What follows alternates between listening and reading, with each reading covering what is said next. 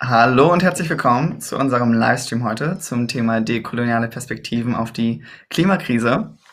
Mein Name ist Niklas Illenser und ich bin Teil des Organisationsteams der ELCOI Deutschland. Letztes Jahr hatten wir unsere erste ELCOI mit rund 500 Teilnehmerinnen. Für dieses Jahr planen wir am 14. November eine digitale ELCOI, die komplett online stattfinden wird. Also schreibt es euch in eure Kalender. Und aufgrund der momentanen Lage um das Coronavirus geht es dann in Person erst nächstes Jahr weiter.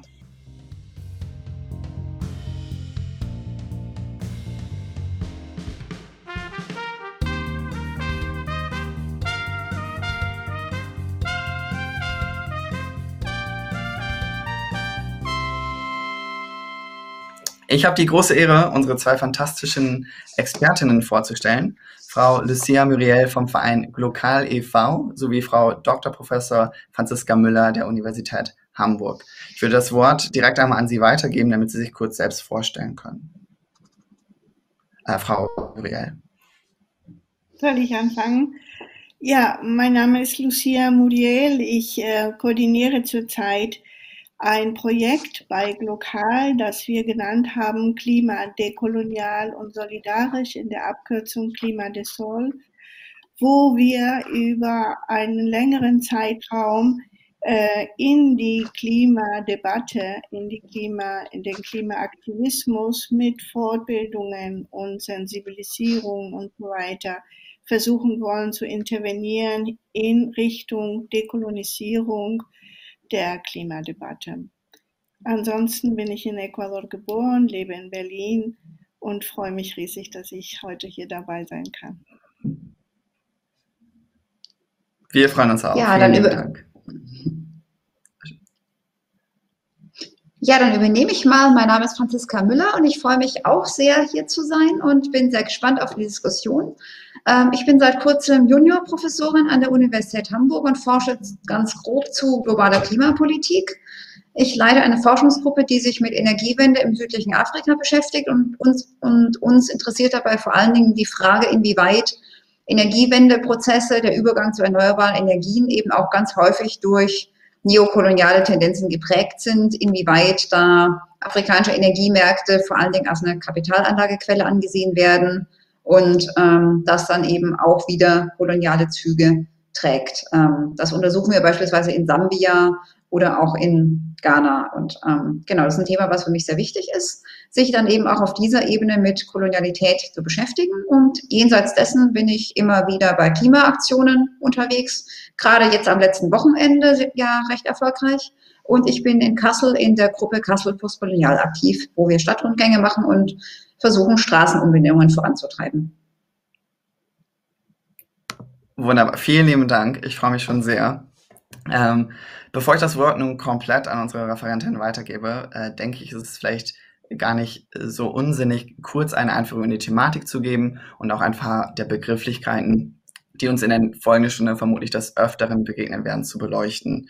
Und zwei Wörter, die im Zusammenhang mit kolonialer Theorie und kolonialer Kritik sehr häufig fallen, sind globaler Süden und globaler Norden. Da ist wichtig, ähm, dass das konstruierte Begrifflichkeiten sind. Das heißt, sie sind unabhängig von der geografischen Lage.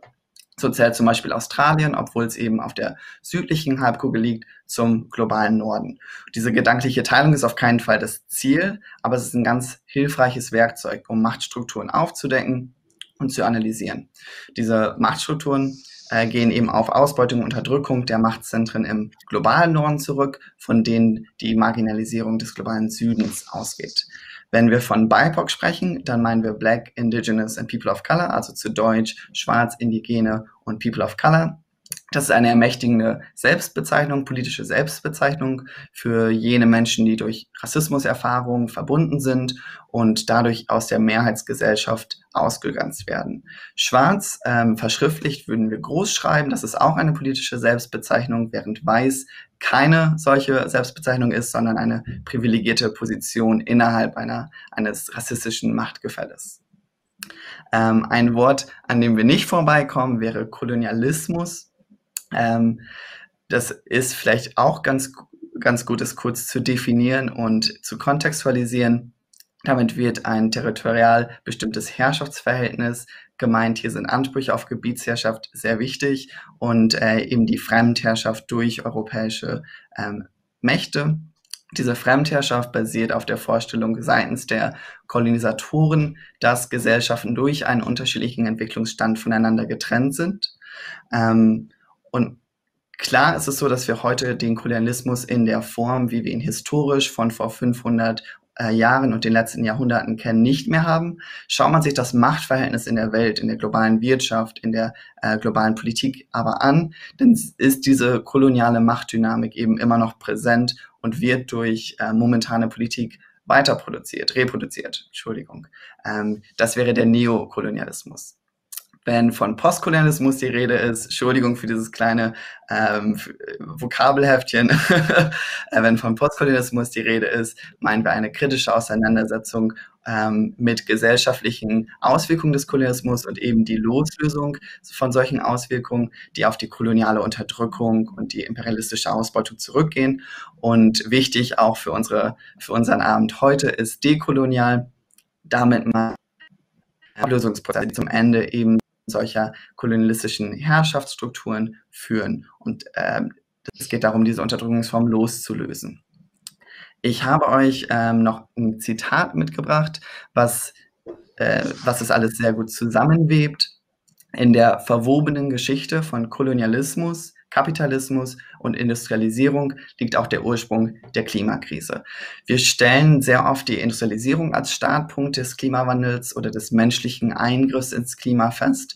Dabei wird dann aber vergessen, dass um zur Industrialisierung zu gelangen, eine koloniale Ausbeutung hervorgeht. Äh, dieser, diese Ausbeutung durch den Kolonialismus erst dazu geführt hat, dass die Industrialisierung überhaupt stattfinden kann. Und somit läuft man irgendwo Gefahr, eine Geschichte ähm, eine, eine Perspektive auf den Klimawandel, nur eine Perspektive darzustellen und andere Perspektiven und andere Geschichten auszublenden. Äh, diese Autorenschaft über die Narrative des Klimawandels verbinden wir aber mit, mit einer gewissen Macht, denn sie bestimmt, was wir als Gefahren sehen, für wen wir es als Gefahren sehen und wo wir mit unseren Lösungsansätzen ansetzen. Ähm, machen wir Klimapolitik nur aus einer so einer Perspektive, dann wird Klimapolitik auch nur für eine sondierte Gruppe gemacht, die der Behandlungs- und Gestaltungsmacht zusprechen. Ähm, das heißt, Klimaschutz umfasst immer auch eine politische Komponente. Genau, die Klimakrise wird, wie wir wissen, nicht von allen Menschen gleich verursacht. Und obwohl sie uns alle betrifft, betrifft sie uns nicht alle gleich. Ähm, dennoch reden wir meist von einem Wir, wenn wir uns um das Klima und die Folgen geht. Äh, die Frage hierbei ist aber, wer sind wir? Wer ist dieses gemeinsam? Wer ist dort mit eingeschlossen? Wer entscheidet im Endeffekt? Wer profitiert und wem wird geschadet?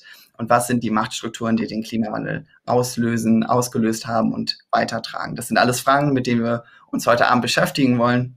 Ähm, dekoloniale Perspektiven werden, wenn überhaupt, oft nur kollateral besprochen Lösungen werden ziemlich oft zu Ende formuliert und erst zum Schluss wird sich dann über soziale und wenn überhaupt koloniale Implikationen äh, Gedanken gemacht. Somit, das ist damit gemeint, wenn wir davon reden, dass Lösungsansätze die bestehenden Machtverhältnisse re reproduzieren.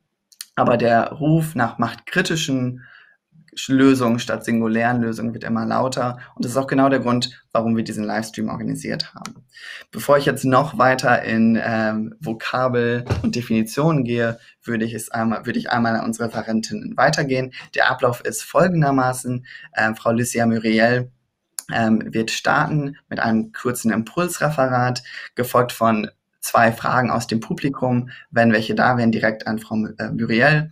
Ähm, das Impulsreferat wird dann gefolgt von Frau Professor Dr. Franziska Müller. Ähm, hier das Gleiche, es können wieder zwei Fragen direkt drauf gestellt werden, bevor wir dann eine Diskussion, äh, mit einer Diskussion enden. Mit dem gesagt würde ich das Wort äh, übergeben an äh, Frau Muriel. Lucia, wenn du übernehmen möchtest. Ja, sehr gerne. Ich danke dir vielmals für diese diese Einführung, das ist sehr hilfreich äh, für diesen Abend und äh, ähm, ja, ich hoffe, dass wir dadurch noch viel mehr Menschen auch mitnehmen da im Streaming.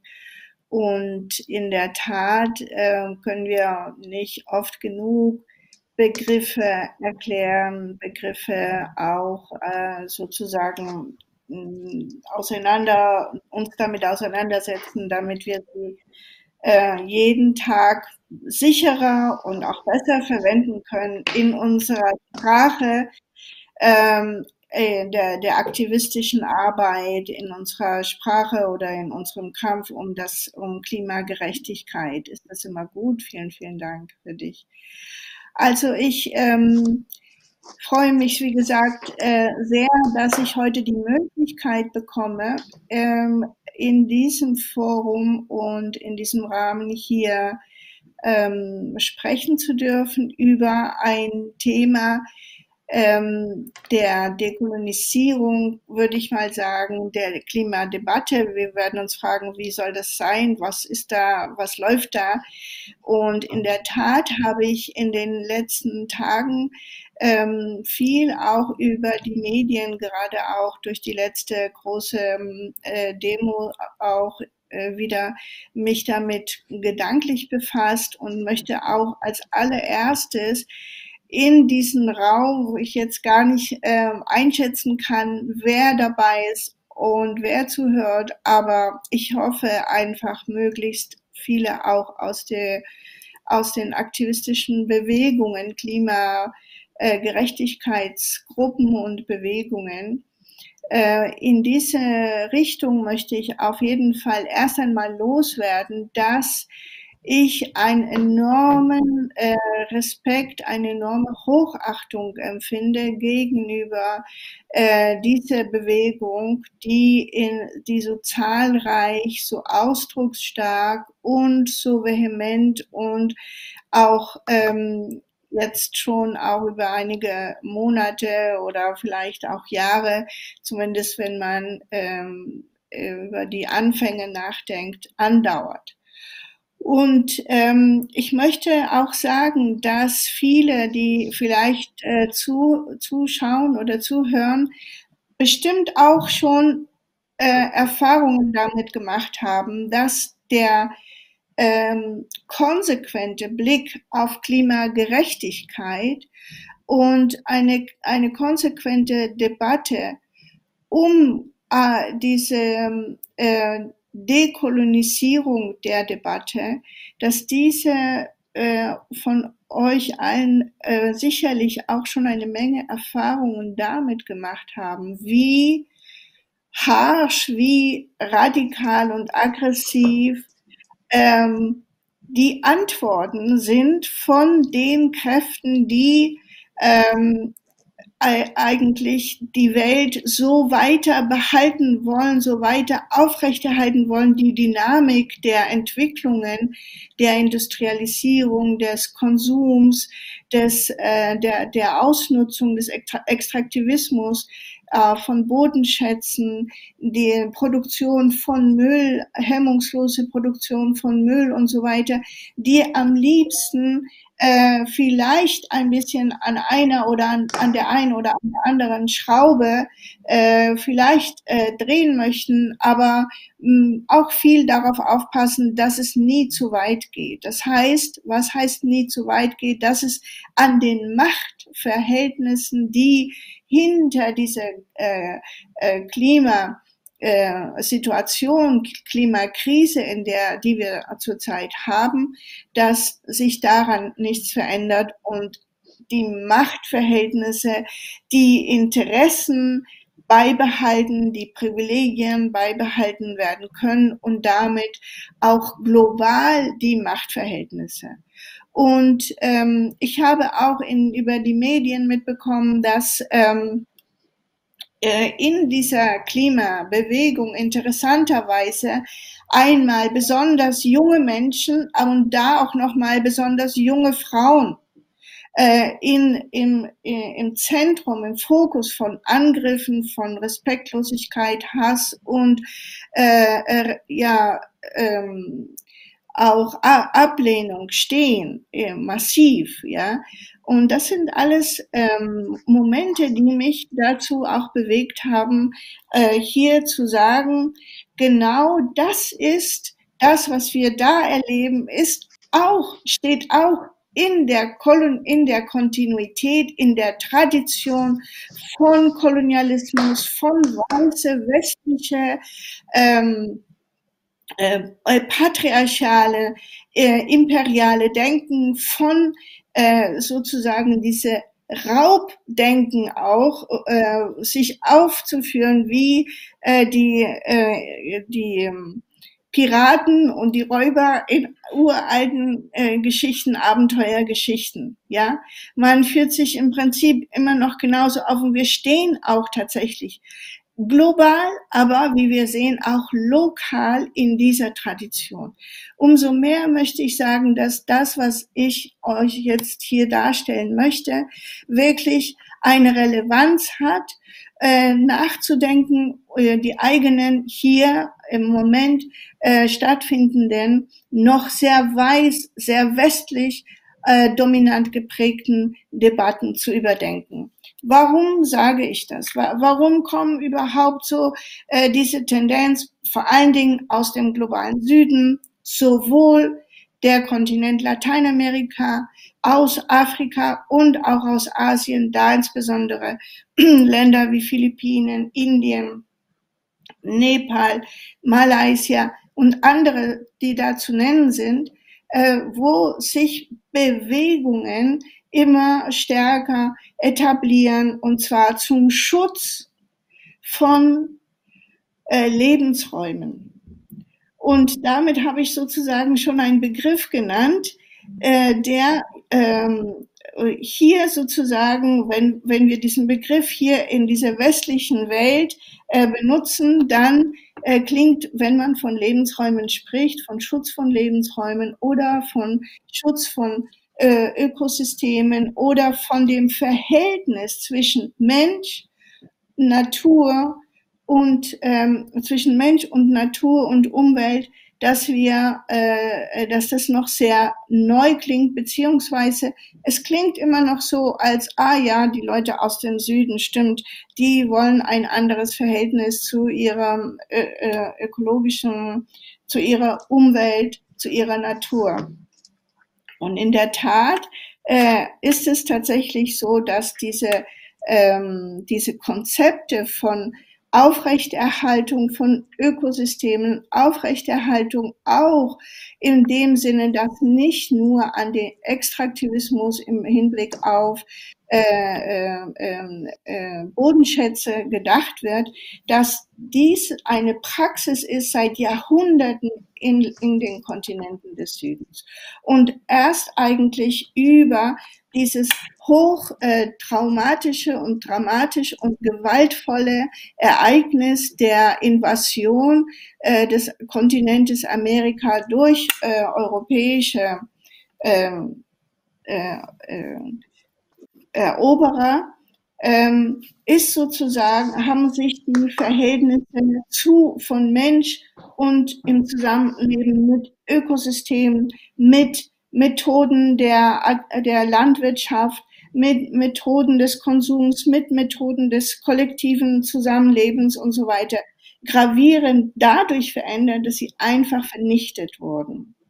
Also die ähm, Geschichte, die koloniale Geschichte in den Kontinenten des Südens als Wirkung aus von der weißen westlichen man müsste, wie, wie, wie vorhin auch schon gesagt wurde, es ist eigentlich auch ein, der konstruierte Norden, der globale Norden, ähm, ist eine Geschichte der äh, wirklich hemmungslosen Zerstörung von Ökosystemen, auch von ökologischen Verhältnissen und damit aber auch immer zusammengehend von sozialen und äh, wichtigen Lebensräumen.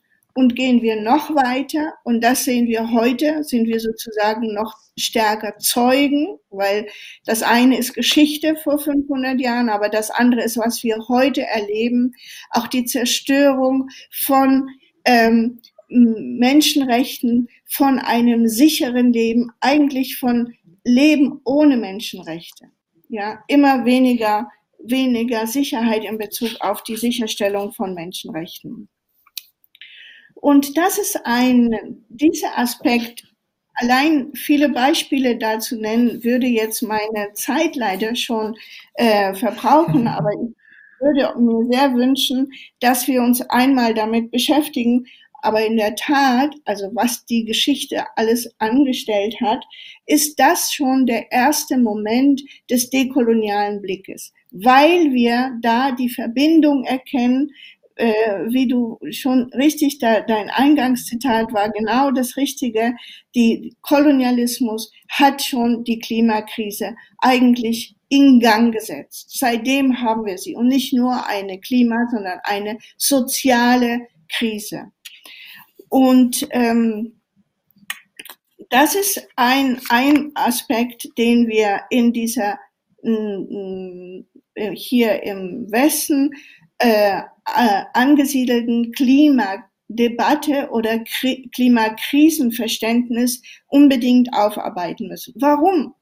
Mir fällt auf, dass ähm, die weiße klimaaktivistische Bewegungen so gut wie keinen Blick dafür haben, was KlimaaktivistInnen im Süden, was, dass sie mit ihrem Leben bezahlen, und zwar nicht ein, nicht zwei, nicht drei, sondern zu Hunderten.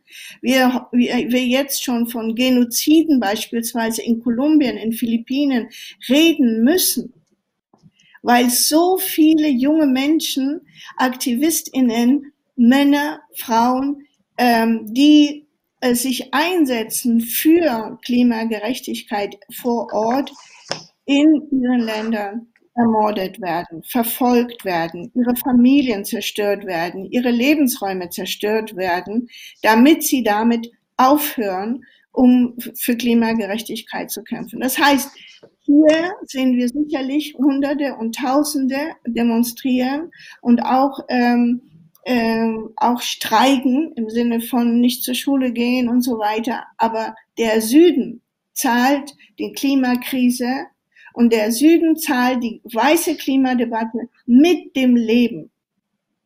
Das ist noch ein anderer Aspekt, den ich nur leider kurz angerissen hier im Raum stehen lassen möchte.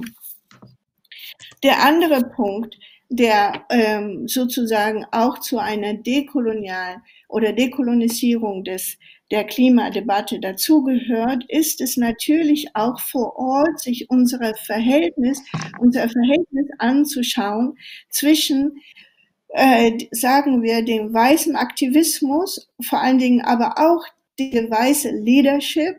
Und da ist es egal, ob Frau oder Mann oder wie auch immer, sondern äh, äh, und den Menschen hier, die wir äh, äh uns als entweder Diaspora oder BPOC, wie, wie vorhin schon ges gesagt wurde und auch erklärt wurde, die wir uns hier genauso aufhalten, genauso leben, genauso das Leben, das Klima und äh, soziale Gerechtigkeit und Ungerechtigkeit, Demokratie, Gefährdung, Demokratieentwicklung, alles miteinander teilen, ja. Aber wir finden uns überhaupt nicht wieder in der Bestimmung in der Gestaltung der Klimadebatte. Das ist sozusagen, äh, deshalb sehen wir darin eine ganz klare Kontinuität von kolonialen Verhältnissen. Wir sehen darin eine ganz klare Kolonialität von kolonialem Herrschaftsdenken auch und von einem äh, Bestreben, zu, von, von Bestrebungen, die eigenen Privilegien die eigenen mm, Zugänge zu Macht unverändert aufrechtzuerhalten. Ja?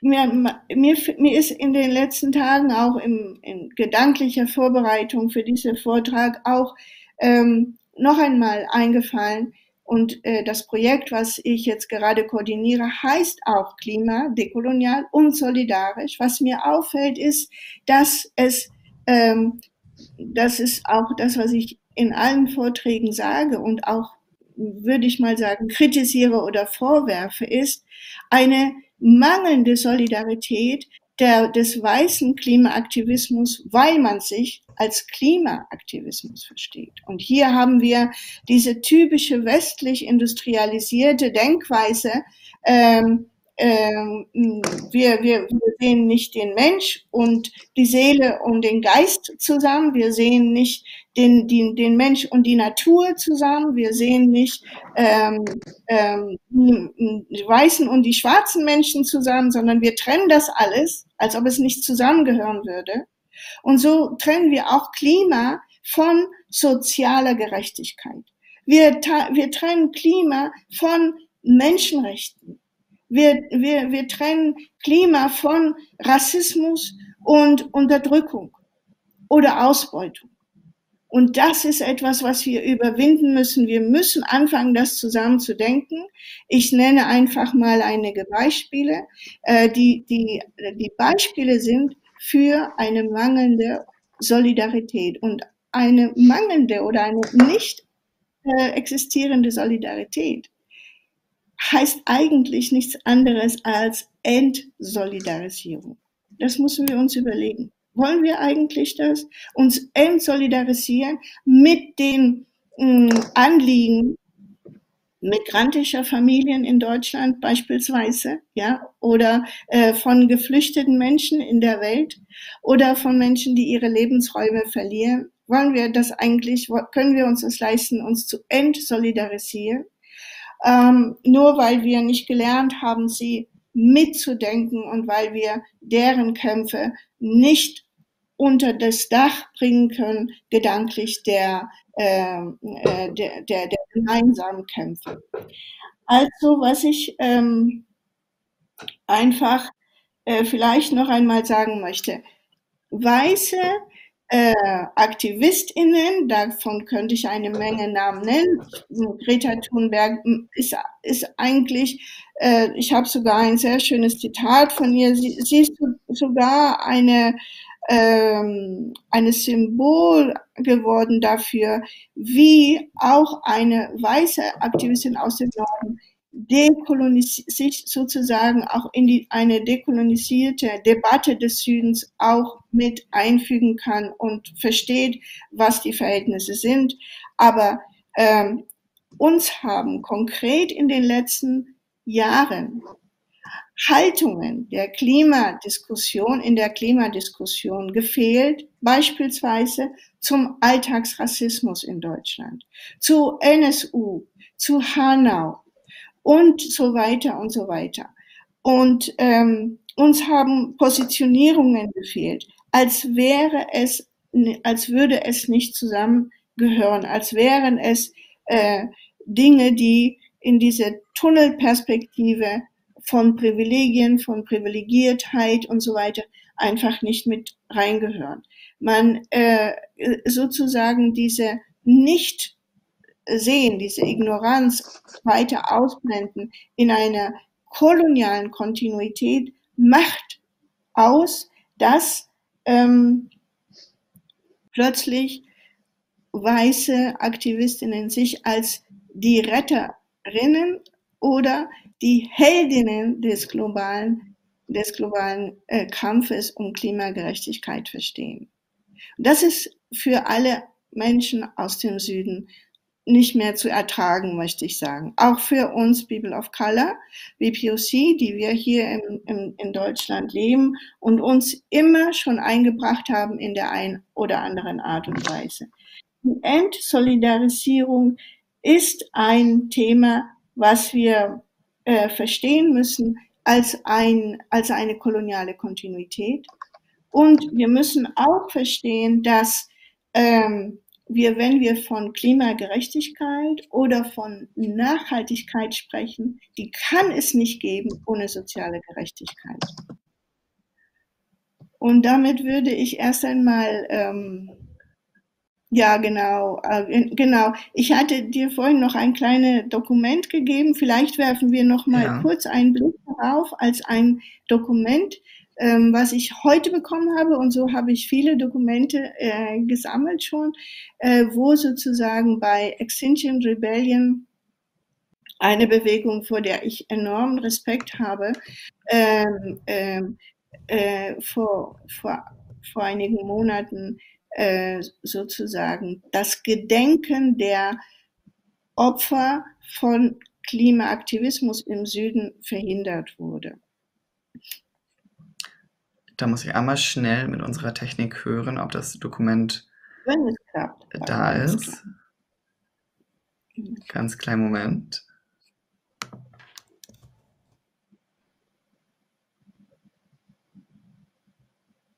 Ich glaube leider nicht. Vielleicht können wir es zum Schluss äh, anhängen. Wenn wäre das in Ordnung, wenn wir zum Schluss einmal darauf zurückkommen. Okay, kein Problem. Ich hatte ja gesagt, ich wollte ganz gerne noch ein Zitat von Greta Thunberg. Ähm, äh, Ach, hier haben wir es schon. äh, Entschuldigung. Da haben wir es doch, das Dokument. Ja, ja, genau, okay. Also auf meinem Bildschirm lässt es sich ähm, schwer äh, lesen, aber, aber es geht im Prinzip genau darum, dass ähm, diese Aktion den ermordeten Aktivistinnen in, und ihren Kämpfen im globalen Süden gelten sollte und das eben verhindert wurde von weißen äh, MitstreiterInnen in, äh, in äh, Extinction Rebellion. Genau. 2019 ist das gewesen. Ja, und, und also äh, man kann sehen, das ist vor dem Bundestag, also eben hier in Berlin. Ja, das ist genau. Und es gibt dazu auch äh, Mhm. dann äh, äh, Stellungnahmen von, von AktivistInnen aus dem, aus dem Süden. Okay, vielen Dank. Jetzt hoffe Vielen ich. Dank dafür. Ja, gerne. Okay.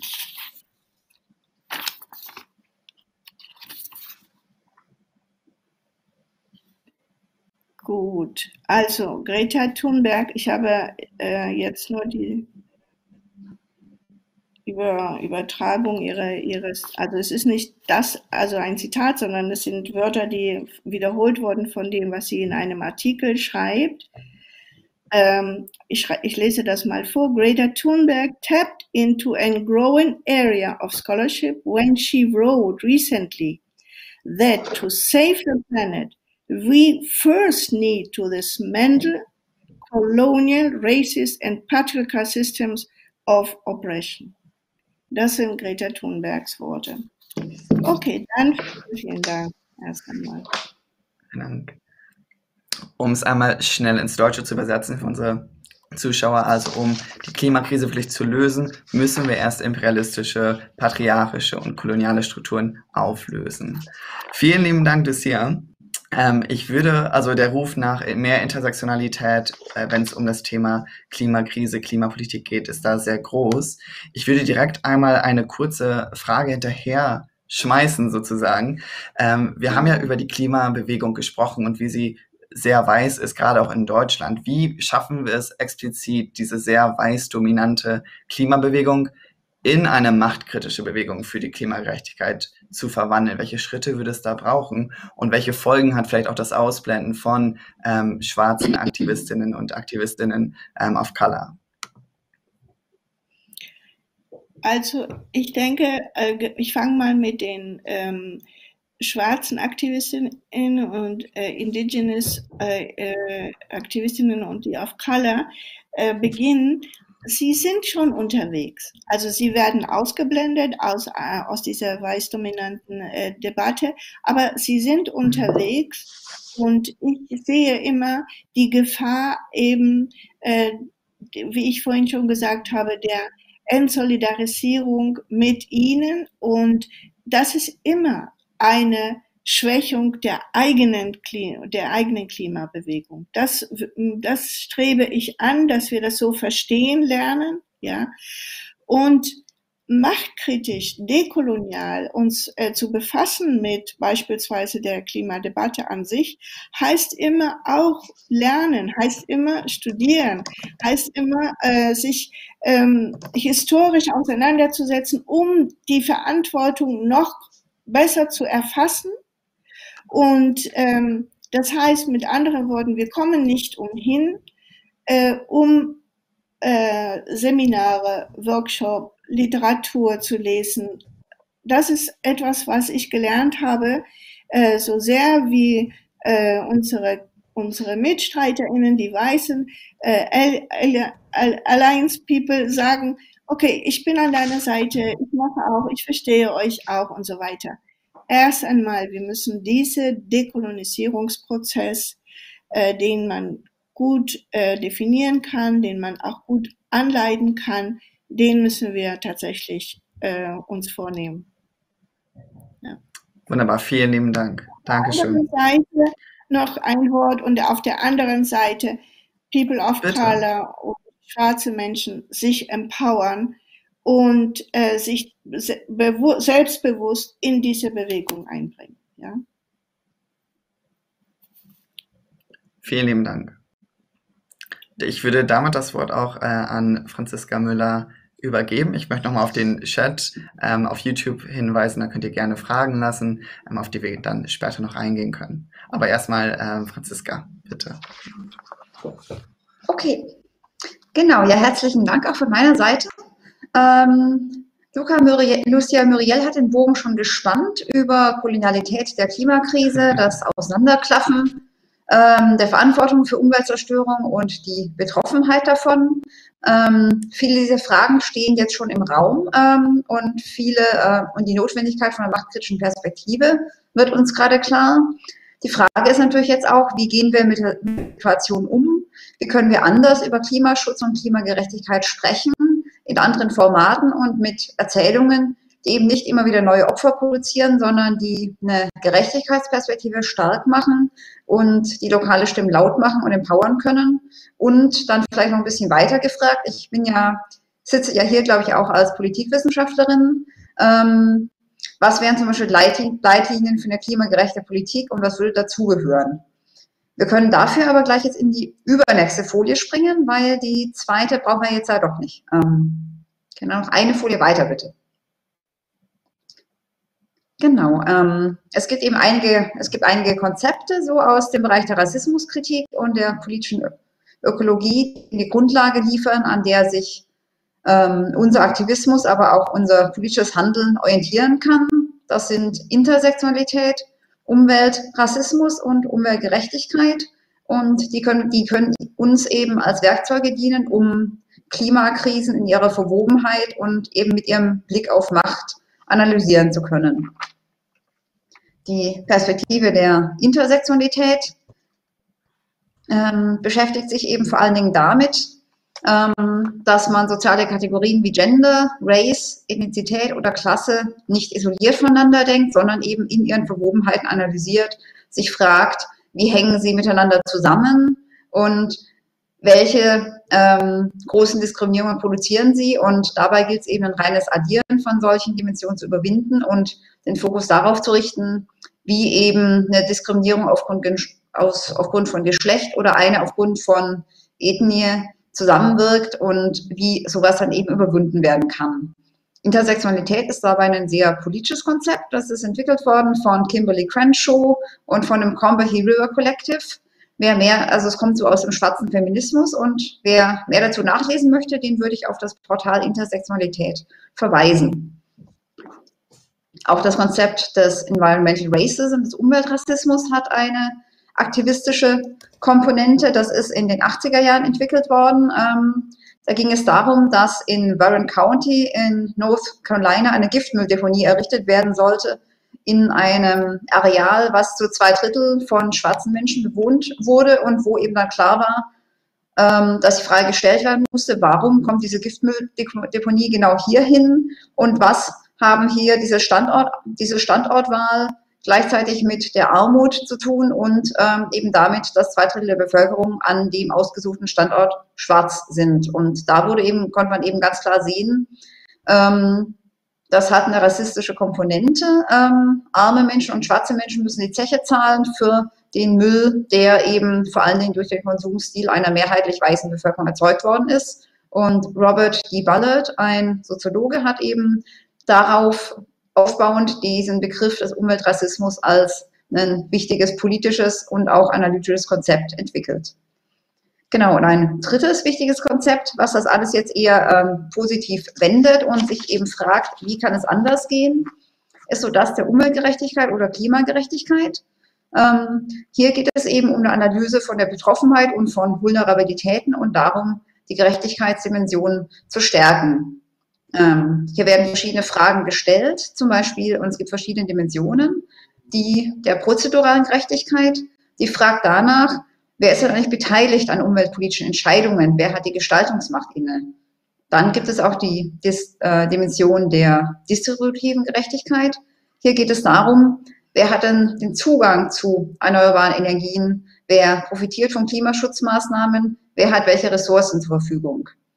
Dann gibt es die Dimension der Recognitional Justice, das lässt sich nicht so sehr gut ins Deutsch übersetzen. Da geht es vor allen Dingen darum, wer kann denn mitsprechen, welche Bedürfnisse werden gesehen, inwieweit werden die Interessen und Bedürfnisse von diskriminierten Gruppen denn berücksichtigt in der Umweltpolitik oder in der Klimapolitik, die man gerade entwickeln möchte. Und daran anknüpfend gibt es dann noch die Dimension der Restorative Justice, der wiederherstellenden Gerechtigkeit. Da geht es dann eben darum, wie kann man Ungerechtigkeit angreifen, wie lässt sich eine Gerechtig größere Gerechtigkeit wiederherstellen und wie kann man Ungerechtigkeiten überwinden. Genau, diese drei Konzepte klingen jetzt erstmal noch ziemlich abstrakt und ähm, man kann sie aber eben, wie ich schon gesagt habe, als analytische Werkzeuge verwenden und ähm, es wird auch gleich viel konkreter. Ähm, und entlang so einiger Beispiele für Klimadiskurse kann man eben genau sehen, welche Ausblendungen sind ganz häufig im Sprechen über Klimapolitik und Klimakrisen enthalten, welche Probleme gehen damit einher und wie lässt sich ein inklusiver, intersektionaler Blick anwenden und wie verändert sich eine Debatte dadurch, wie wird die reicher und wie kann man da dann eben lokalen Stimmen zu viel mehr Mitsprachemöglichkeit verhelfen. Deswegen bitte zur nächsten Folie. Genau, was wir hier sehen, ist ein, was wir hier sehen, ist ein flauschiger Eisbär. Ähm, ganz alleine im Meer schmelzende Eisschollen und das ist ein Bild, was wir ganz, ganz häufig sehen. Ein Symbol für Klimawandel und für Klimakrise. Ein Symbol, was ganz vielen bekannt ist, was der WGF zum Beispiel ganz häufig verwendet. Aber das ist eben ein Symbol, was einerseits Emotionen anregt. Sorry. Aber eben ein Symbol, was auch sehr viel ausblendet. Ähm, es ist ein Appell an Gefühle und gleichzeitig wird hier eben die Polarregion dargestellt als ein, leerer, als ein leeres Terrain mit schmelzenden Eisschollen und hungrigen Eisbären. Und gleichzeitig sehen wir eben auf diesem Bild ganz, ganz viel nicht. Wir sehen nicht, dass der Eisbär Teil eines größeren Ökosystems ist und wir sehen vor allen Dingen nicht, dass die Arktis bewohnt ist von ähm, Menschen von vielen unterschiedlichen indigenen Völkern und welche Auswirkungen der Klimawandel auf indigene Lebensweisen hat. Und hier ähm, wird eben eine intersektionale, intersektionale Perspektive ganz deutlich. Die verändert das, die stellt Beziehungen her, die erzählt eine Geschichte, bei der eben solche Fragen, ähm, solche Fragen, solche Stimmen gehört werden. Bitte nochmal klicken. Ähm, ja, genau. Genau, was wir hier sehen, ist, die, ist, ist der SICO Atlas und das ist eine App, die vom Arctic Council, von, dem, von der Versammlung indigener Völker der Arktis entwickelt worden ist. Ähm, die dient dazu, ähm, für die Bewohner der Arktis darzustellen, wie sich die Eisschollen unter Bedingungen des Klimawandels verhalten, wo die hindriften, wo die Eisbärenansiedlungen sind, welche Orte gefährlich geworden sind, weil das Eis zu brüchig geworden ist, welche Ansiedlungen noch genutzt werden können und zum Beispiel auch wie Fischströme oder ähm, an, wie Fischströme ähm, verlaufen oder wie dann eben zum Beispiel Fischfang betrieben werden kann oder auch welche Windrichtung der Wind nimmt oder wo es zu Schneebewegungen kommt. Ähm, das ist eine App, die ein sehr, sehr reichhaltiges Bild zeichnet von der Arktis und von den Lebensbedingungen in der Arktis unter, unter dem Klimawandel. Und es ist eben eine App, die von indigenen ähm, Softwareentwicklern für die indigenen Völker der Arktis entwickelt worden ist und die damit eben traditionelles Wissen bündelt, aber eben auch modernes Wissen erzeugt, die auch noch Geschichten verbindet. Da sind auch viele Interviews von ähm, einzelnen Sprechern der einzelnen Völker und die eben auch für eine vergrößerte Handlungsfähigkeit und Gestaltungsmacht steht. Also ich finde das eine ganz, ganz spannende Geschichte, wie diese App wirksam, wirksam sein kann. Genau, ich würde sagen, es lohnt sich sehr, sie anzu, sich die mal anzuschauen. Genau, nächste Folie bitte. Genau, hier geht es um die Waldbrände in Kalifornien vom letzten Sommer und ähm, vom und auch von den letzten Wochen. Und ähm, die zeigen natürlich einerseits, dass Klimawandel auch im globalen Norden ganz klar, ähm, ganz klar vorkommt und ähm, ist das vielleicht, wie ich hoffe, das letzte Fünkchen, was ähm, Menschen auch in den USA zum Umdenken bringen kann und ähm, Klimaleugner vielleicht überzeugen kann. Und gleichzeitig kann man sich aber, wenn man diese Waldbrände sieht, kann man eben auch sehr, sehr gut feststellen, dass ähm, Feuer und Waldbrände eben nicht auf alle Menschen sich gleich auswirken. Und man muss eben hier fragen, wie sieht die gesellschaftliche Antwort darauf aus? Wie, inwieweit wird Brandschutz denn als eine gemeinsame Aufgabe gestaltet und ganz plakativ ausgedrückt? Für wen kommt die Feuerwehr? Für wen nicht? Ähm, bitte nochmal klicken, da sind noch zwei Animationen drin. Ja, genau, danke. Ähm, Genau, denn ähm, in Kalifornien sieht die Brandschutzbekämpfung sehr ähm, problematisch aus. Die öffentlichen Dienste sind weitgehend überlastet und können das nicht leisten. Deswegen finden sich eben mehr und mehr private Crews. Das sind eben diejenigen, denen hier Kim Kardashian West in ihrem Tweet dankt. Und diese privaten Crews kosten natürlich jede Menge Geld. Sie liefern einen wirksamen Service und sie liefern auch Prävention. Aber ähm, sie schützen eben die Häuser der reichen Bevölkerung, während für die arme Bevölkerung die, Poli die Feuerwehr eben nicht kommt. Und zudem wird die öffentliche Feuerwehr eben mehr und mehr von Strafgefangenen getragen, die am Tag zwischen zwei US-Dollar 90 und 5 US-Dollar 5 US-Dollar verdienen und die kaum qualifiziert sind und die eben tatsächlich ihren Körper, ein, ihren Körper einsetzen müssen, um die Gefahren zu bekämpfen. Hier gilt, sich, hier gilt es eben aus einer intersektionalen Perspektive zu fragen, in welcher Weise sind hier Race und Class miteinander verschränkt wer profitiert von so einem Sicherheitsregime, wer nicht und wer ist immer größeren Gefahren ausgesetzt inmitten des Klimawandels. Genau. Ähm, nächste Folie bitte. Eine weitere Perspektive hier ist ähm, die der Klimaflucht. Ähm, zwei Bilder, die ich hier rausgesucht habe, sind so sehr, sehr typische und sehr problematische Abbildungen von Klimaflüchtlingen. Und die Frage ist natürlich, warum und wodurch sind die problematisch? Ähm, erstmal durch den Opferdiskurs. Ähm, die Personen werden hier dargestellt als Personen, die keine Handlungsfähigkeit haben. Wir sehen sie in einer absolut vulnerablen Perspektive, von hinten abgebildet, ohne Namen, ohne Wünsche, ohne Hoffnungen. In der grammatischen Nachsilbe ling steckt immer so was Verniedlichendes und ähm, zu Objekterklärendes drin. Und ähm, wir sehen eben nicht, dass die Personen hier natürlich auch Handlungsfähigkeit haben. Und wir sehen eben auch nicht, dass Klimamigration ein sehr, sehr vielschichtiges Phänomen ist. Ähm, wir sehen hier nur den Endpunkt, nämlich die Flucht. Wir sehen nicht, dass Personen, die vom Klimawandel betroffen sind, viele, viele unterschiedliche Anfassungsmöglichkeiten haben, dass sie vielleicht versuchen, einen anderen Beruf zu ergreifen, versuchen, in der Stadt umzuziehen, versuchen, Klimawandel zu bekämpfen, ähm, zum Beispiel versuchen, andere Anbaumethoden zu entwickeln. Ähm, es, es, erscheint hier als ein absolut hoffnungsloses Unterfangen und das ist eben ein, eine Perspektive, gegen die sich viele Klimaaktivistinnen aus dem globalen Süden schon seit sehr, sehr langer Zeit wenden. Ähm, genau, danke sehr. Genau, ähm, denen ist es wichtig. Wir, wenn wir hier zum Beispiel sehen, sind die Pacific Climate Warriors, die eben sagen, we are not drowning, we are fighting, wir sind Kämpfer, die, die sich eben gegen den Begriff des Klimaflüchtlings wehren und sagen, wenn der, wenn der Begriff verwendet wird, dann wird damit so getan, als gäbe es gar keine Hoffnung und es wird auch eine individuelle Perspektive dadurch propagiert, die eben so tut, als seien das immer nur einzelne Personen und die übersieht, dass es eine viel größere Geschichte ist, dass es um den Untergang ganzer Gesellschaften gehen kann, dass es um eine Transformation von Staatlichkeit geht und dass man eben auch darüber sprechen muss, wie kann es gelingen, ganze Lebensweisen zu erhalten, wie kann es gelingen, eine Kultur, eine ganze Gesellschaft und deren Geschichten, deren Geschichte zu erhalten. Deswegen machen die Pacific Climate Warriors schon eben seit vielen, vielen Jahren auf den UN-FCCC-Klimakonferenzen eben auf ihre Situation aufmerksam und ähm, setzen sich eben sehr stark dafür ein, einen viel aktivistischen Diskurs über Klimamigration ähm, voranzutreiben. Und eine adäquate Antwort darauf aus der Politik muss eben auch viel, viel weiter reichen, als jetzt nur über, als nur über Einzelgeschichten zu reden oder sich ähm, den Begriff der Klimaflucht in der Genfer Flüchtlingskonvention ganz zu verweigern. Ich würde sagen, es muss hier zum Beispiel um das Instrument eines Geflüchtetenpasses gehen auf der individuellen Ebene. Man müsste über Migrationspartnerschaften sprechen zwischen Staaten des Nordens und des Südens. Man müsste ganz andere Formen der Solidarität hier entwickeln. Man muss über eine Transformation von Staatlichkeit sprechen. Wie kann es möglich sein, den Staat Kiribati oder den Staat Nauru in andere Form weiterzuführen in 20 oder 30 oder 40 Jahren? Und man muss eben auch ähm, über das Konzept der Klimareparationen sprechen, wo es eben darum geht, auch ganz konkret zu bilanzieren, welche Schäden sind da verantwortet worden und in welcher Weise kann eine Reparation geleistet werden.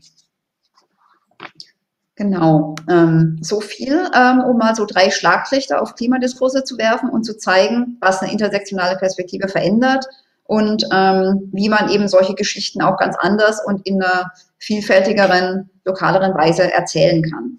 Ähm, jetzt würde ich stärker noch auf eine politische Ebene eingehen. Zur nächsten Folie bitte. Ähm, genau. Hier geht es so um die Frage, wie werden, Klima, wie werden Klimakrisen regiert und was geschieht dabei? Ähm, welche unterschiedlichen Formen des Regierens zeichnen sich hier ab und in welcher Weise sind viele von ihnen problematisch? Ein Beispiel davon, ein Beispiel weist nach New Orleans und nach Haiti. Hier fanden einige verheerende Hurricanes statt und infolgedessen standen eben weite Teile der Stadt von der Stadt New Orleans 2005 unter Wasser. Ähm, die, Reaktion, die Reaktion war, dass die schwarze Bevölkerung ganz besonders stark davon getroffen wurde.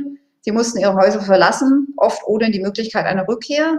Und ähm, in Haiti und in New Orleans rückte eben das ähm, Militär ein, um dann eben wieder Aufbau, um eben wieder Aufbau zu leisten. Aber das geschah eben meistens ohne Mitsprachemöglichkeiten für die lokale Bevölkerung und eben oft ohne die Möglichkeit, die Stadtviertel in einer ähnlichen Form wieder erstehen zu lassen. Stattdessen wurden dann Projekte, die schon länger geplant waren, durchgesetzt und ganze Viertel, ganze Lebensräume der Bevölkerung umgestaltet.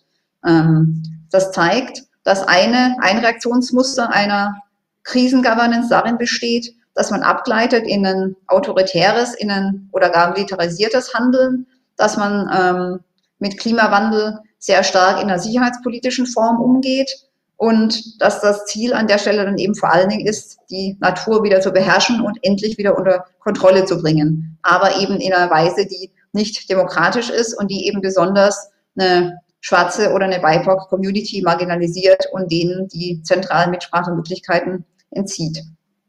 Eine weitere Form der Klimakrisen-Governance besteht darin, ähm, Governance zu privatisieren oder zu finanzialisieren, ähm, indem eben zum Beispiel die Krisenreaktion an private Akteure überge übergeben wird und ähm, dann eben keine demokratischen Rechte, keine Mitspracherechte mehr bestehen und eben auch Diskriminierung erfolgen kann.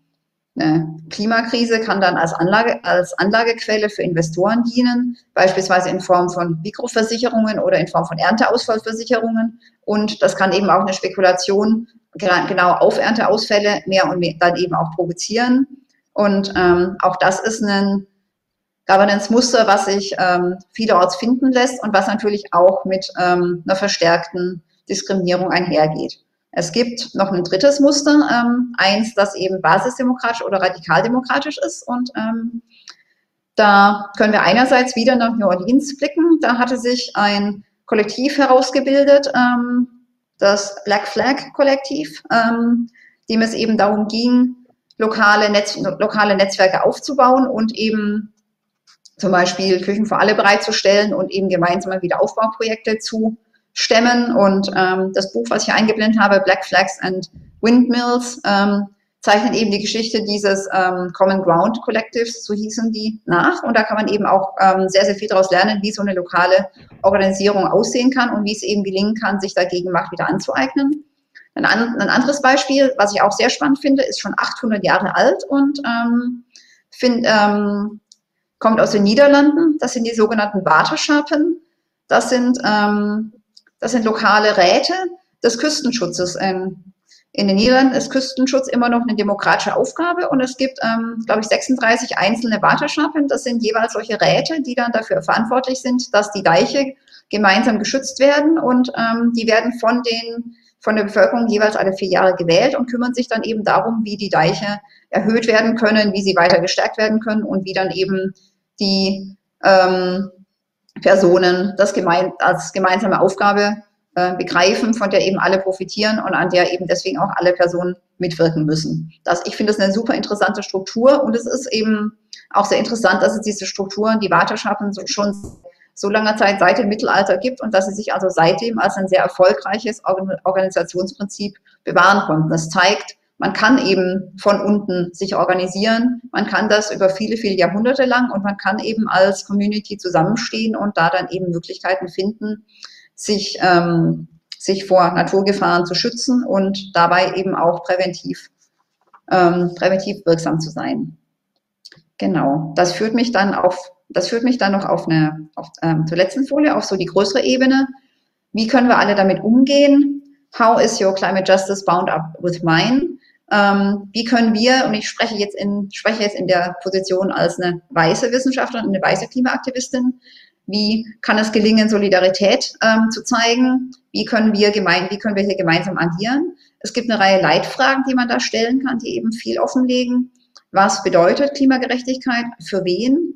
Wer erlebt warum und wodurch Klima- und Umweltrassismus? Wie kann transnationale Solidarität gelingen und dann auch die Frage, inwieweit verlaufen zum Beispiel Energietransitionen sozial und ökologisch gerecht oder inwieweit tragen sie, bergen sie wieder neue neokoloniale Muster. Das ist ein Thema, zu dem ich selber ja sehr viel forsche. Und einige Strategien dazu. Ähm, ich halte es für sehr wichtig, gemeinsame, lokal differenzierte Narrative, Bilder und Symbole zu entwickeln. Es soll eben nicht einfach nur heißen, alle Dörfer bleiben, sondern alle Dörfer bleiben weltweit also die Dörfer, die im Rheinland von Abwackerung bedroht sind, genauso wie die Dörfer, die im südafrikanischen Pumalanga von der Abwackerung bedroht sind. Es ist wichtig, hier Bewegungen zu vernetzen. Es ist wichtig, Politiken auf ihre verschiedenen Gerechtigkeitsdimensionen hin zu analysieren, so wie ich das vorhin mit diesen Werkzeugen gezeigt habe.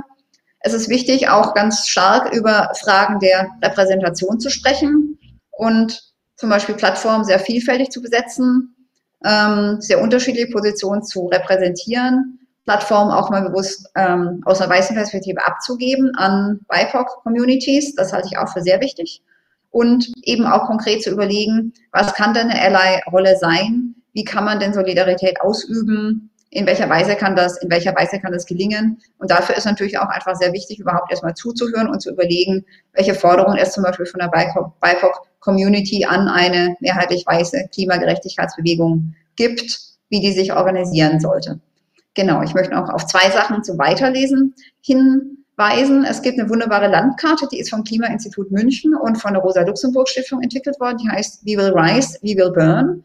Ähm, die zeigt auf der einen Seite, wie die Klimakrise weltweit Menschen in ihren Lebensweisen bedroht und andererseits aber auf der grünen Seite, We Will Rise, wie sich transnationale Bewegungen eben weltweit vernetzt haben und welche gemeinsamen Strategien es da geben kann. Und letztens noch anknüpfend an das, was Lucia gesagt hat, es gibt den E-Jolt Atlas, den Environmental Justice Atlas. Auf dem kann man weltweit sehen, wo und wie Umweltaktivistinnen ähm, lokal aktiv sind. Und man kann eben da auch sehr gut sehen, inwieweit Personen bedroht sind, dadurch, ähm, dass eben die Gewalt gegen, gerade gegenüber Umweltschützerinnen im globalen Süden sehr, sehr stark zugenommen hat.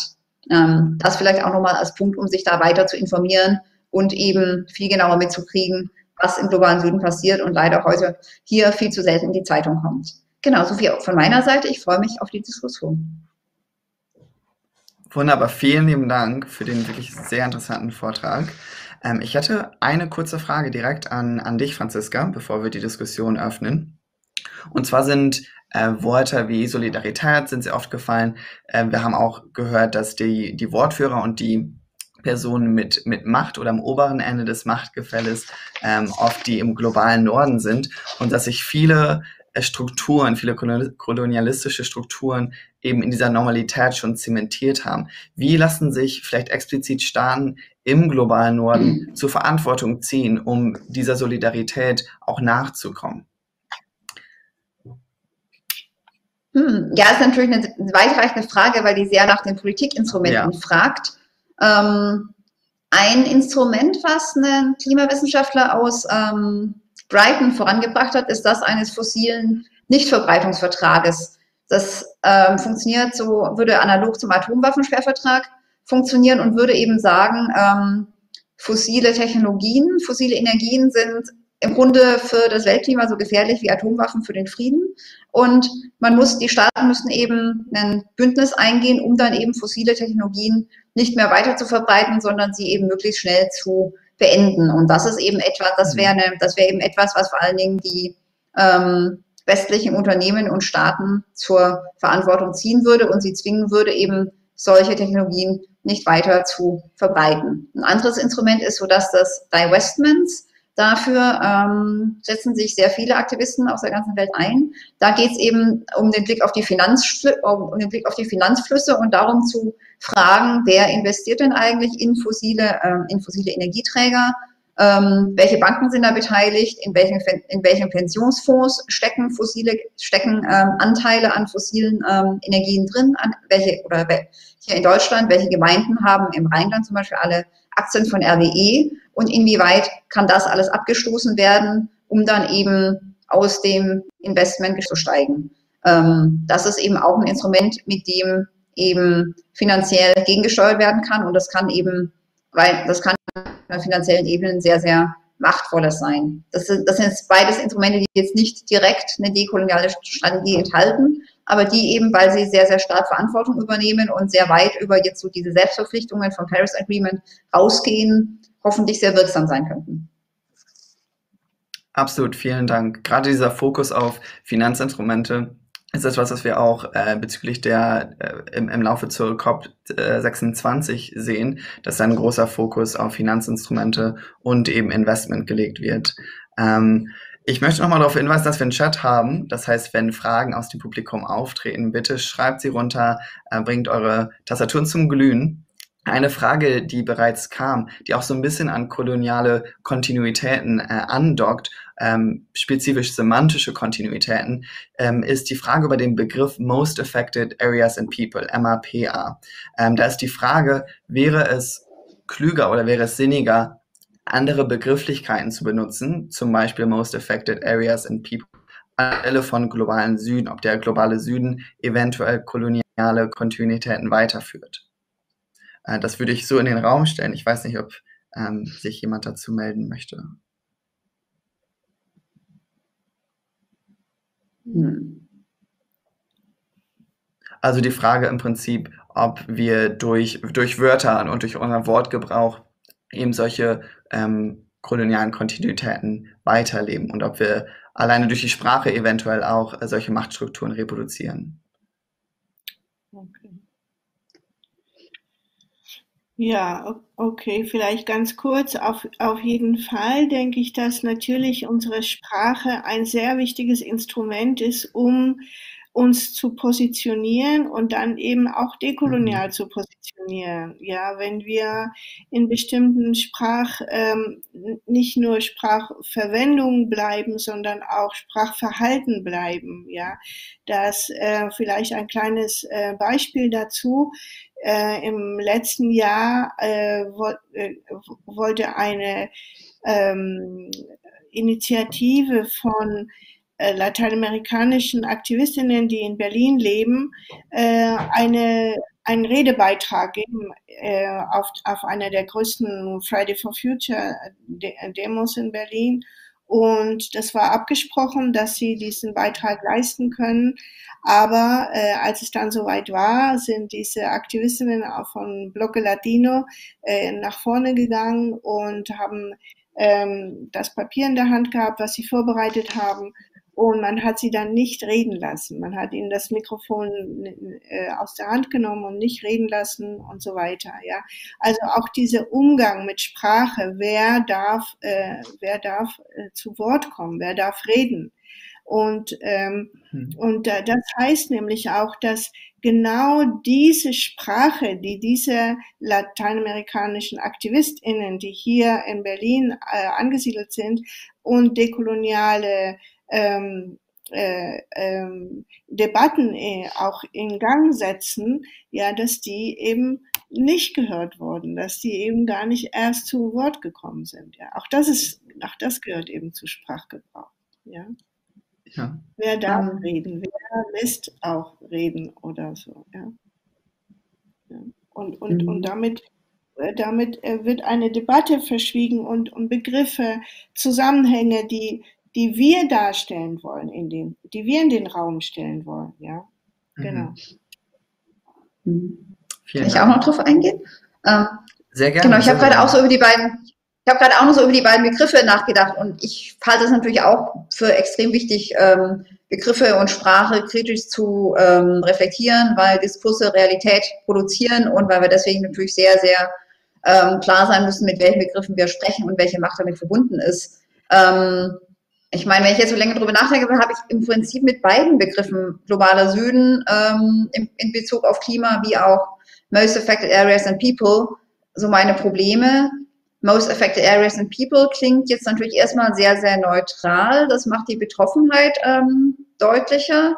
Und es ist, es ist andererseits natürlich auch ein Begriff, der ähm, auf unterschiedlichste Betroffenheiten eingeht. Und ich meine, wir werden ja in dem Zuge, wie Klimakrise voranschreitet, sehen, ne, dass Völker der Arktis betroffen sind, dass ähm, ne, ähm, genau gerade Personen in Kalifornien, gerade Personen in Kalifornien betroffen sind oder in oder in Australien oder so. Das heißt, man hat natürlich die Möglichkeit, über ganz unterschiedliche Räume zu reden und ähm, ähm, die dann eben zusammenzubinden und eher zu gucken, was sind so die Kontinuitäten zwischen den Orten und die Parallelen, die man da sehen kann. Dadurch ist der Begriff natürlich viel, viel flexibler. Er klingt andererseits natürlich auch sehr technisch. Ähm, und im Begriff des globalen Südens steckt für mich einerseits schon auch so was Ermächtigendes drin und, der, und stärker der Blick auf eine koloniale Kontinuität ähm, und all das, was sich eben im Süden ereignet hat. Andererseits ist immer so die ähm, droht immer so die Verwechslungsgefahr zwischen einem geografischen Süden und einem ähm, und dem globalen Süden, der als, der, der als Konzept ja erstmal damit nur die, auf die Räume anspielt, die eben durch zum Beispiel Unterdrückung, Ausbeutung, Kolonialität gekennzeichnet sind und die auch nicht notwendigerweise im Süden verortet sein müssen. Und ähm, schwierig finde ich wiederum, wenn man nur von globalem Süden und globalem Norden spricht, dass man da dann eben eine sehr einfache Logik hat zwischen dem einen und dem anderen und dass man dann eben wiederum auch Gefahr läuft, den Süden als defizitär, rückständig, in einer, immer in einer Opferrolle und ähm, so zu konstruieren, das ist auch wiederum schwierig. Also ich glaube, ich habe jetzt so ein bisschen meine Ambivalenzen ausgedrückt und letzten Endes würde ich immer darauf gucken, wie jetzt Aktivist, wie jetzt AktivistInnen selber über bestimmte Räume sprechen, ob denen der Begriff globaler Süden zuwider ist und ob sie einen anderen alternativen Begriff haben. Ich würde eigentlich da immer auf die Selbstbezeichnungen schauen. Genau, wenn ich, wenn ich dazu vielleicht noch ergänzen kann, ähm, mit dem Begriff äh, globaler Süden, globaler Norden. Äh, beispielsweise habe ich zurzeit auch ein Problem mit dem globalen Süden, weil ähm, der oft so verstanden wird, wie Franziska auch schon gesagt hatte, in Opferrolle äh, erstarrt geblieben und so weiter. Und wir dürfen nicht vergessen, dass im globalen Süden wir zum Beispiel einen Bolsonaro haben und ähm, äh, äh, massiv reaktionäre, äh, faschistoide äh, Regierungen haben und auch, auch Politiken. Ja, äh, beispielsweise in Kolumbien, das in äh, Kolumbien ist, ist, glaube ich, an erster oder zweiter Stelle an, an ermordeten AktivistInnen äh, weltweit. Und das ist kein Zufall. Das ist eine sehr lange, gewaltvolle ähm, äh, Politik der Militarisierung äh, von staatlicher Gewalt und auch der Paramil also der der Nutzung von Paramilitärs und so weiter, ja, um eben genau diese Arbeit zu leisten. Wir haben eine sehr sehr lange Tradition von Gewalt und Bürgerkrieg und das, das ist, muss, darf man, äh, also muss man zumindest präsent haben auch, ja, muss man auch präsent haben, dass nicht globale Süden ist so irgendwas Romantisches oder, oder äh, die Lösung, äh, ja, das ist äh, im Moment sehr, sehr ambivalent. Und wir haben natürlich massiv ähm, äh, neoliberale Strömungen gerade in den Politiken und in den Regierungen die niemandem gut tun, auch nicht dem Klima natürlich. Und ähm, genau, und auch noch ein Punkt, den ich auch zu der Sprache sagen möchte. Ich erlebe das sehr oft, dass ähm, mir gesagt wird, ach, man weiß ja gar nicht, was man richtig sagt und was man falsch sagt. Und wenn man was falsch sagt, dann ist es ganz, ganz furchtbar, dann passiert irgendwas ganz Schreckliches und so.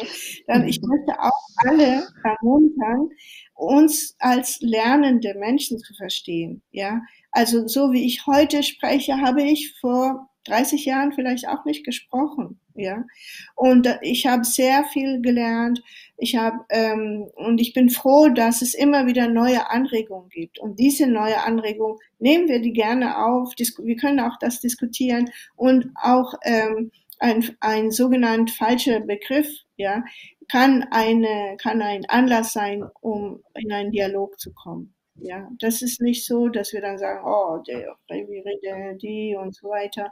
Es gibt weiße, dominante Rassisten oder so. So ist es nicht, ja. Also, ja. Aber wir können uns darüber verständigen, über die Fragen, über die Zweifel und, und, und. Ja. Und Vielen Dank. Also da der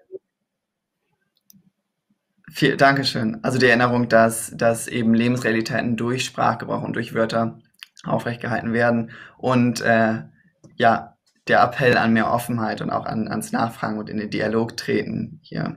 Ich hatte hier noch eine direkte äh, Anschlussfrage.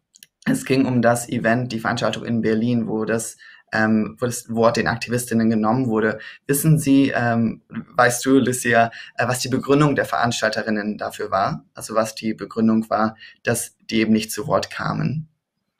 Ähm, also es gab gar, gar nicht so viel Begründung, sondern man war einfach stinksauer, dass die, dass eine, eine Aktion in diese Richtung äh, gebracht, gebracht wurde. Und man hat äh, das sozusagen als ein Eklat gesehen, ja. Also mir wurde erzählt, dass die, die paar äh, Person of Color, Aktivistinnen of Color, die da gewesen sind und das versucht haben umzusetzen, dann äh, denen gesagt wurde, so ihr, ihr macht gerade die ganze Veranstaltung kaputt. Ja, und, und, und das ist etwas, ja. ähm, was wir oft erleben. Ja, was wir oft erleben.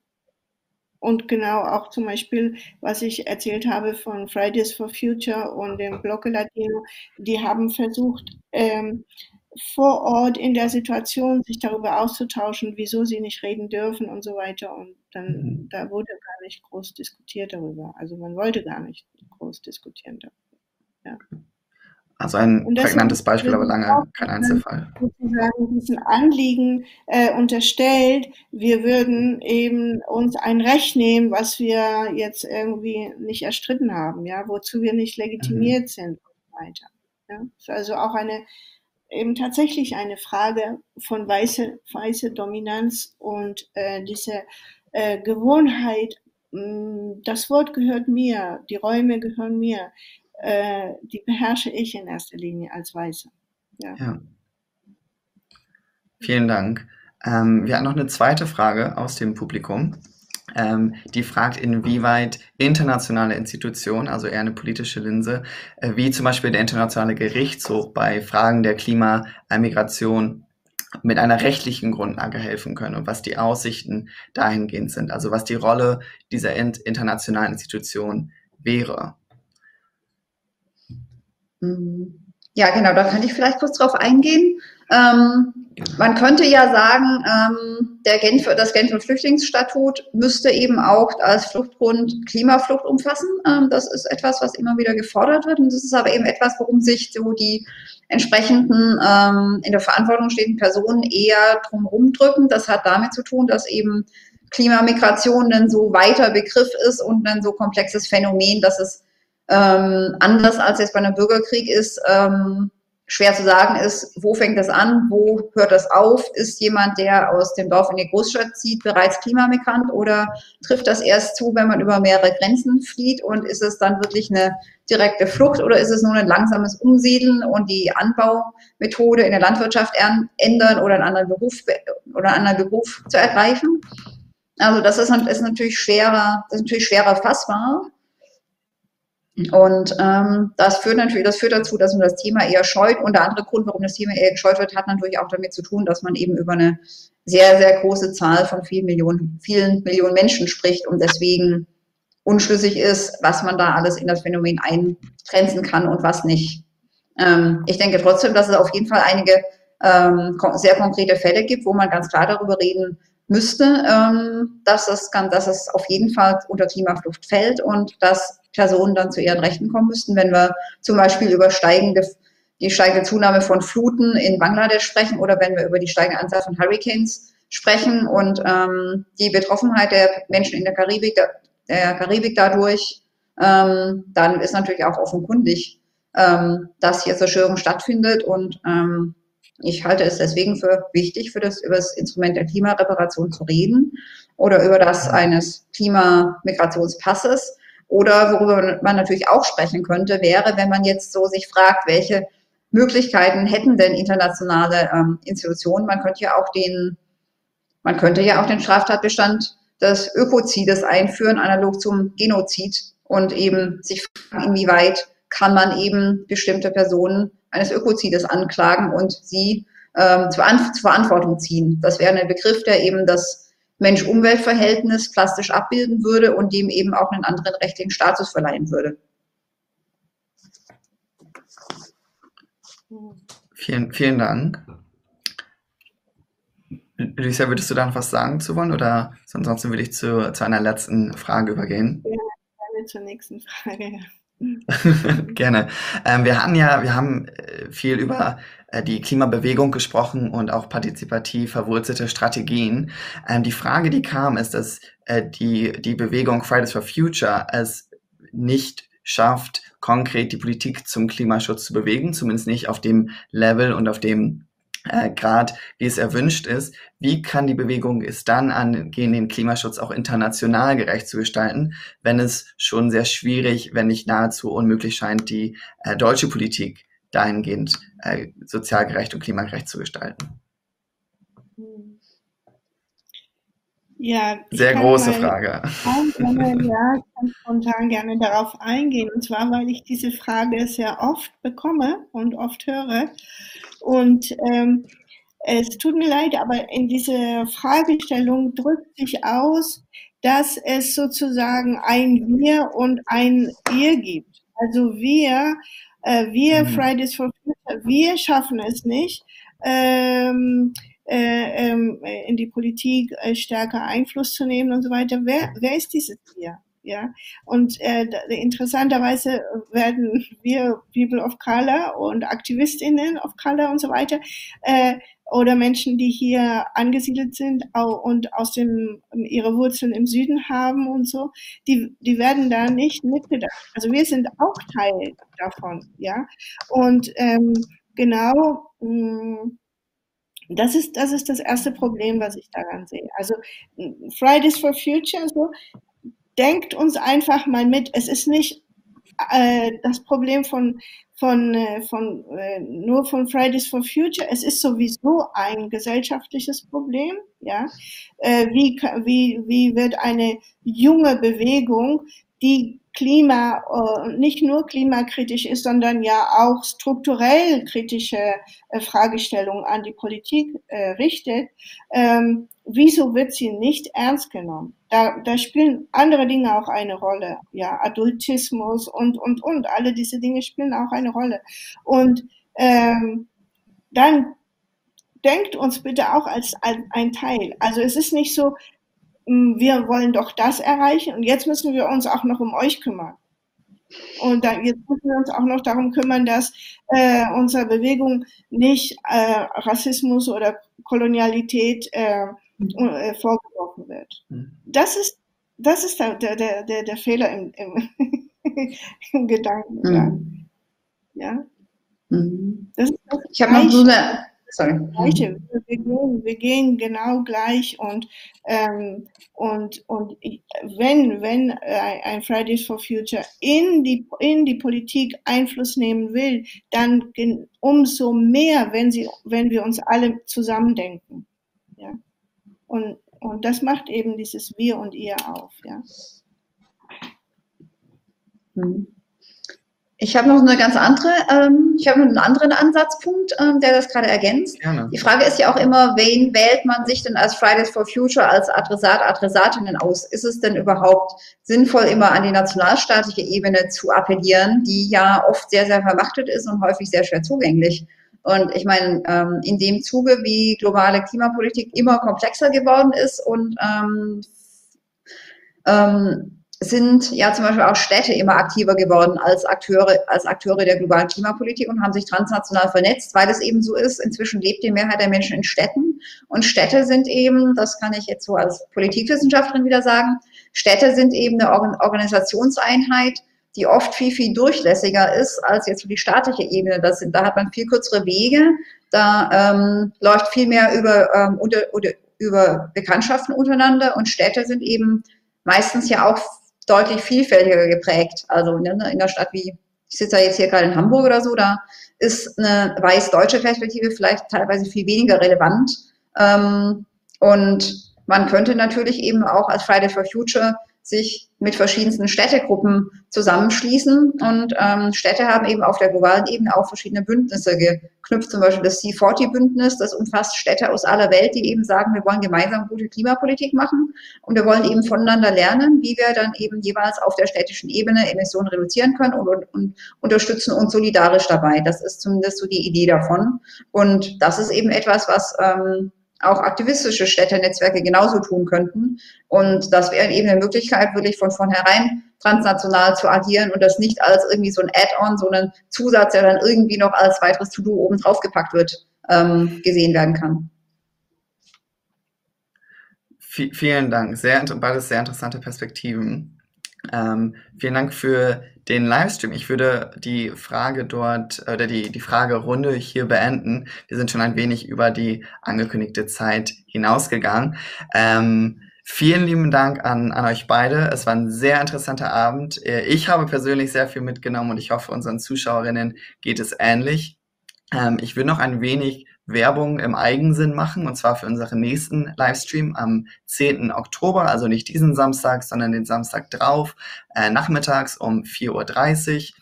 Ähm, es geht um das Thema Geht Klima lokal, also um regionalen Klimaschutz, wie Klimaschutz in Kommunen, Landkreisen und auch in Städten, wie von Franziska gerade schon angesprochen, äh, geleistet werden kann und wie man mehr Klimaschutz vor Ort machen kann. Ähm, damit möchte ich mich verabschieden. Noch einmal ein herzliches Dankeschön. Ich mache das bei, bei weitem nicht allein. Es ist ein ganzes Team äh, gerade dahinter in der Technik. Deswegen vielen Dank auch an euch. Ähm, und damit wünsche ich euch allen, auch alle, die von zu Hause zuschauen, einen schönen Abend. Vielen Dank und tschüss.